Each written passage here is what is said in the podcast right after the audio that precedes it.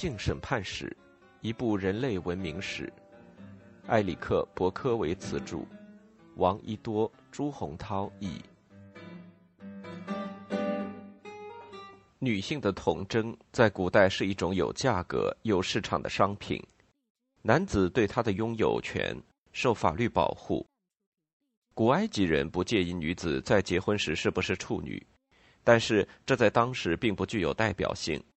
事实上，在其他地方，没经历过在丈夫怀中脱掉衣衫的未婚女子，或说的直白一些，从没和男人睡过的女子，是真的很值钱的，或者至少她的处女膜很值钱。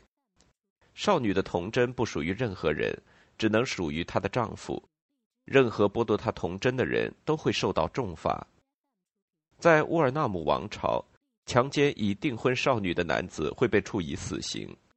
死刑不是因为对姑娘施暴，而是因为窃取了新郎首先占有她的权利。到了一千多年之后的亚述人时代，法律更加复杂，与亚述人的风俗习惯相一致，更加凶残。强奸已订婚姑娘的人，像以前一样被处以死刑，但是法律也开始惩处强奸尚未订婚女子的男人。在处理这类强奸案时，强奸犯要付钱赔偿受害女子的父亲，因为他嫁女儿时不能像处女出嫁时那样要高价。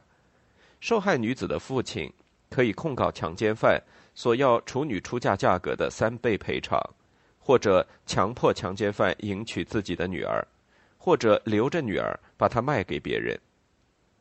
失贞的女孩在公共市场只能以较低的新娘价格出卖。但父亲仍有赚头，让这类交易更有报复式甜头的是，这类案件中的亚述人父亲还可以选择像对待奴隶一样随意强奸或打骂强奸犯的妻子。因此，一个男子强奸了一名少女之后，两个无辜的女子都要受罪。一个是受害女孩自己，父亲可能会强迫她和那个强暴她的人共度一生；另一个则是强奸犯的妻子。他可能会落入受害人家庭凶残的怀抱。女儿失贞，亚述人父亲能从中获利，即使他是自愿献出自己的童贞。这类案件中，女孩的爱人要付给女孩父亲三倍的新娘价格，但他不需要交出自己的妻子任人打骂。相反，父亲受到怂恿，把怒气撒在女儿身上。父亲可以选择任何方式处置他的女儿。既然没有法律条款限制父亲如何处罚自己的孩子，这就可能造成合法的过度惩罚。不管怎样，即使是婚后，女人的处境也没有多少改善。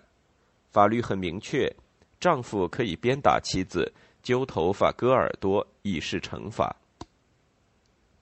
托拉也留下了亚述人给失贞女子的父亲予以补偿的记录，与近东其他地方的风俗相同。体面的希伯来女孩无权自己选择性伴侣，只有娼妓才可以。如果一个处女决定与一个男子发生性关系，那么这个选择就无法改变了。与处女发生性关系的男子必须向女孩的父亲支付女孩的新娘价钱，也就是她的贞操的价格，然后再娶她。对亚述人来说，女孩的父亲可能拿了钱，再把女孩另嫁他人。当然，要价会低许多，但是如果女孩是被强暴的，父亲的想法就另当别论了。在这种情形下，男子必须给女孩的父亲一笔钱，然后娶她，而且绝不可以和她离婚。同样，女孩是否幸福无关紧要，嫁与凌辱自己的人为妻，听其差遣，共度一生，无疑加倍了被强暴的痛苦。与亚述人的法律相比，圣经法律略显仁慈。比如不能强奸犯罪男子的妻子以示惩罚，但圣经神话却同样残忍。创世纪讲述了长老雅各女儿迪娜的故事，她离开自己的家，被邻国王子事件带走了。故事没有说清楚带走了是被强奸的后果，还是被诱惑的后果，或者兼而有之。但是毋庸置疑的是，事件爱上了迪娜。把她留在自己家里，决定娶她。然而他犯了大错，在和她上床前，他没有征得迪拿家人的同意，因此必须先洗刷干净他给雅各家带来的耻辱，然后才能另做打算。事件和他父亲哈莫想补偿雅各，雅各要多少新娘钱，他们就给多少。补偿的钱通常足以弥补家族受损的面子和为女孩童贞付出的投资损失。雅各似乎可以接受这种补偿，但是底拿的兄弟不同，只有暴力才能消解他们的愤怒。他们告诉事件和哈莫，他们接受钱的补偿，但是等他们的敌人受到哄骗而不再设防时，他们进攻了。底拿的兄弟西缅和利卫举起了剑，袭击了毫无防备的城市，杀了所有的男人。他们杀死了哈莫和事件，从事件家带走底拿，就离开了。雅各的儿子杀了人，抢劫了妹妹受辱的城市。他们抢走了羊群、牛群和驴子，以及城里和城外田野的一切。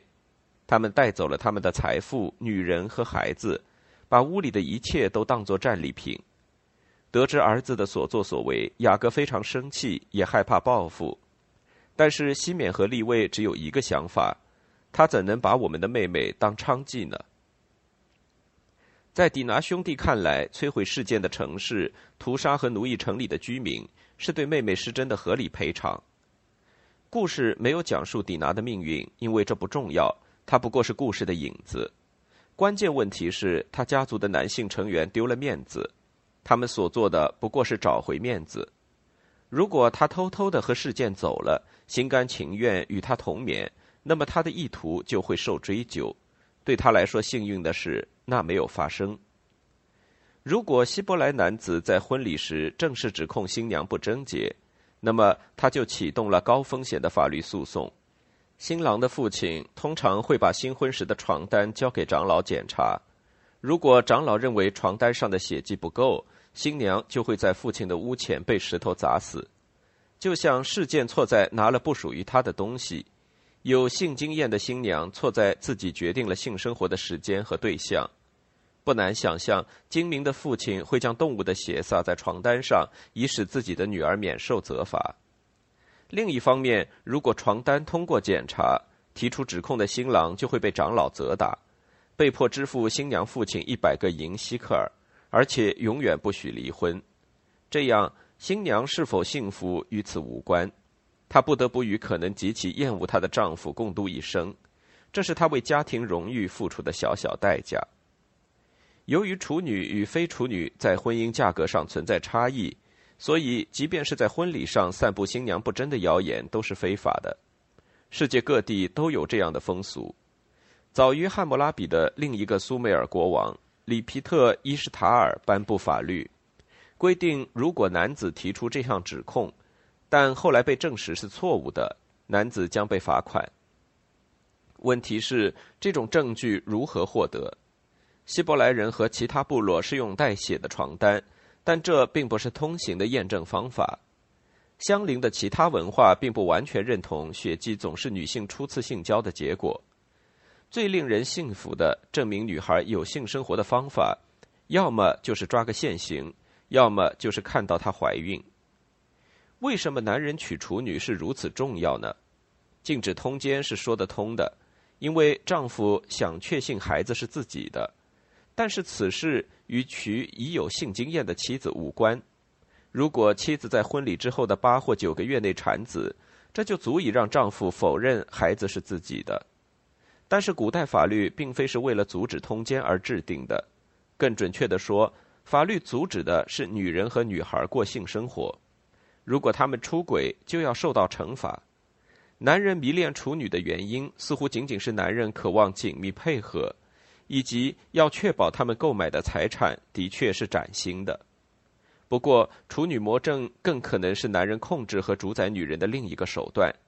对男人而言，处男情节从来不曾存在过。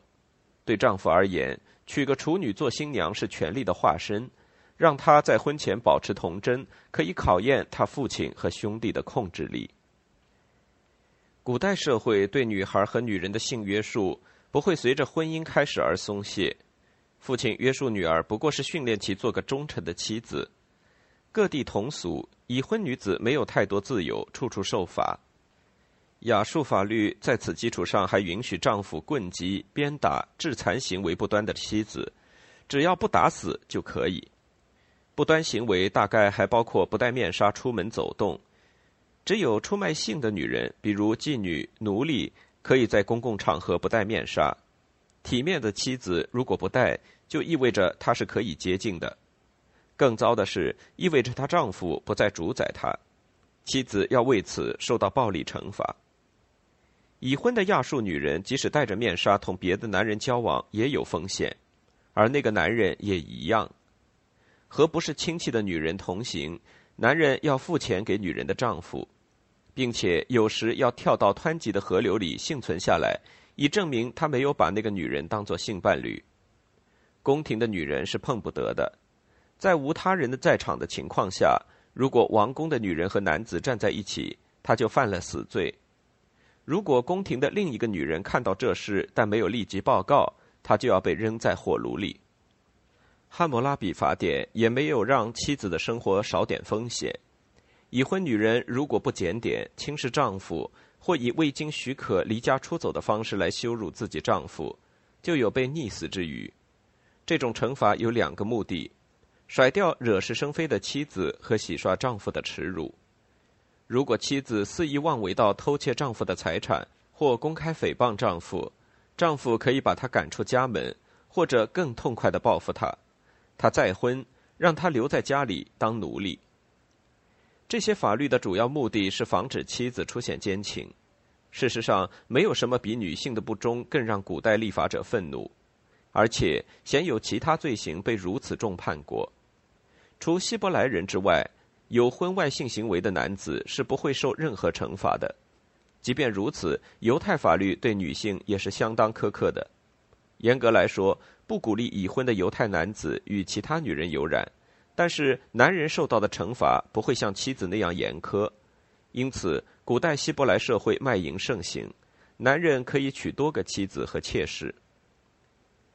在古代近东地区，女人被捉到有婚外情，通常会饱受折磨，被处死，或者先受摧残，然后被处死。无人质疑案件如此审判的合理性。与此相关的主要法律问题都只集中在何时由何人实施惩罚这些方面上：是由获知妻子不忠的丈夫来痛下杀手，还是由国家来实施死刑？可否允许他宽恕自己的妻子或他的情人呢？他的决定是否还会更改？早在公元前一七七零年，苏美尔埃什南纳王朝期间，宽恕是不被允许的。一旦抓住妻子在另一个男人的怀里，他就要被处死，他不能活。后来，美索不达米亚文化允许丈夫宽恕任性的妻子，不处死他们，前提是他们同样要宽恕妻子的情人。在另一些情况下，国王有权推翻丈夫的决定，即使丈夫想处死他们，国王也可以宽恕有罪的人，或者丈夫想宽恕他们，而国王决定处死他们。假如对通奸的惩罚如期进行，大多数情况下肯定是如期实施了。这些惩罚至少对女性而言确实相当残忍。我们已经知道那个不幸的宁达达如何被审判，仅仅怀疑他可能与杀死丈夫的凶手有染，就被判丁庄处死。同一时期的另一个案件中，一名叫伊拉曼里克的男子回家，发现妻子伊什塔乌米正和另一男子做爱。他没有马上攻击他们，相反，伊拉曼里克非常冷静。他用绳子把伊什塔乌米和情人绑在了床上，拖到法庭审判。尽管案件记录没有详细描述，但是法庭似乎接纳了眼前的证据：一对男女被绑在床上挣扎，这是通奸的证据。这个证据本可以决定伊什塔乌米的命运，然而伊拉曼里克决定多指控妻子几个罪名。他指控他偷窃了储藏室里的东西，也许是为了送给情人当礼物。他打开了芝麻油罐子，又用布盖好，以掩饰自己的盗窃行为。与通奸相比，这些额外的指控似乎微不足道，但是他们构成了女人不守妇道的全部罪行。坏妻子不仅偷人，还挥霍丈夫的财产。伊什塔乌米的生命就此踏上了不幸之路。然而，死亡似乎并没有如他期盼的那样到来。法庭首先决定剃去他的阴毛。我们不知道这样做是为了羞辱他，还是准备让他终身为奴。可能是他在伊拉曼利克家中的地位从妻子降为了奴隶，日日受他和他的新妻子们的虐待。但是在此之前，法庭决定用一支箭穿过他的鼻子，然后像牵驴子一样牵着他游街，以示羞辱。案件卷宗没有记录他情人的命运。如果他没有被处死的话，他很可能也没有。丈夫有情人时，妻子没有权利抱怨，除非他不再与他们做爱或公开蔑视他们。在这种情况下，至少在巴比伦，他们可以尝试和丈夫离婚，但这是冒险的做法，因为庭审时也会不可避免的涉及妻子的性行为。如果发现他们有乱性行为，他们就会被扔到河里淹死。考虑到这个风险，妻子们一般会选择比较安全、尽管更为痛苦的做法，那就是容忍丈夫的过错。没有确凿证据证明妻子们犯了通奸时，河流就派上用场。根据著名的河流考验法，女人可以被扔进河水里以洗清对她的怀疑。如果她幸存下来，可以宣布她无罪。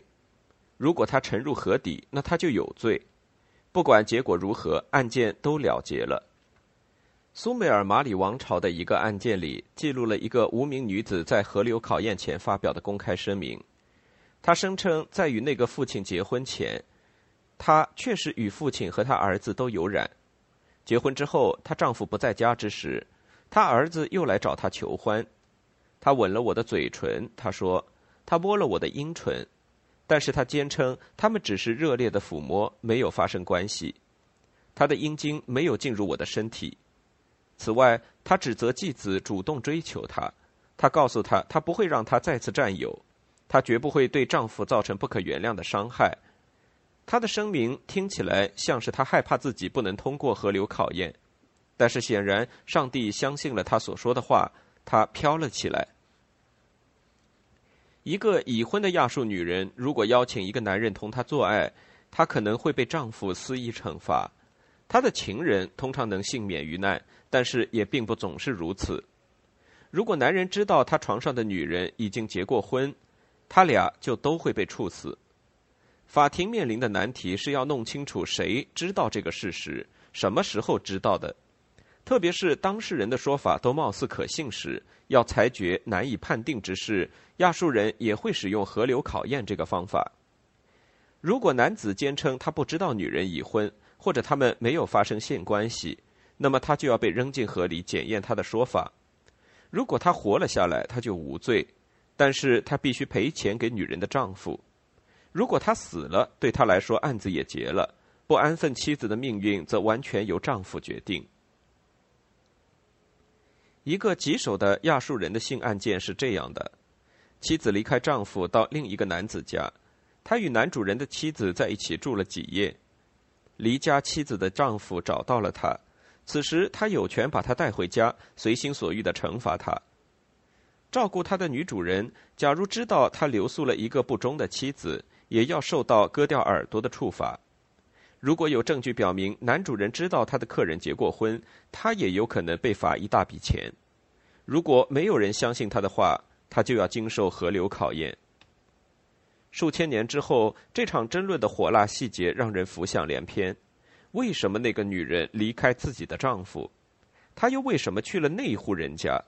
是想与男主人做爱，还是想在女主人处避难？这些问题在我们看来都相当重要。但他们却与亚述人的公正无关。根据法律，丈夫拥有妻子，可以随意处置他们。唯一的难题是，是否有妙法维护那个离家妻子的丈夫脆弱的自尊。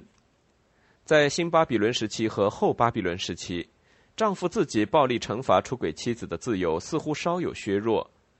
惩罚有情人的妻子的条款已经在婚姻契约中提前拟定。留存下来的几个婚姻契约中有一些很有意思的条款，可以大致翻译为：如果发现妻子和另一个男子在一起，他将被铁短剑捅死。法律早已允许丈夫处死出轨的妻子，为什么这样的条款还出现在婚姻契约里，很令人费解？难道婚姻契约仅是在提醒年轻的新娘，如果出轨，等待他们的命运是什么？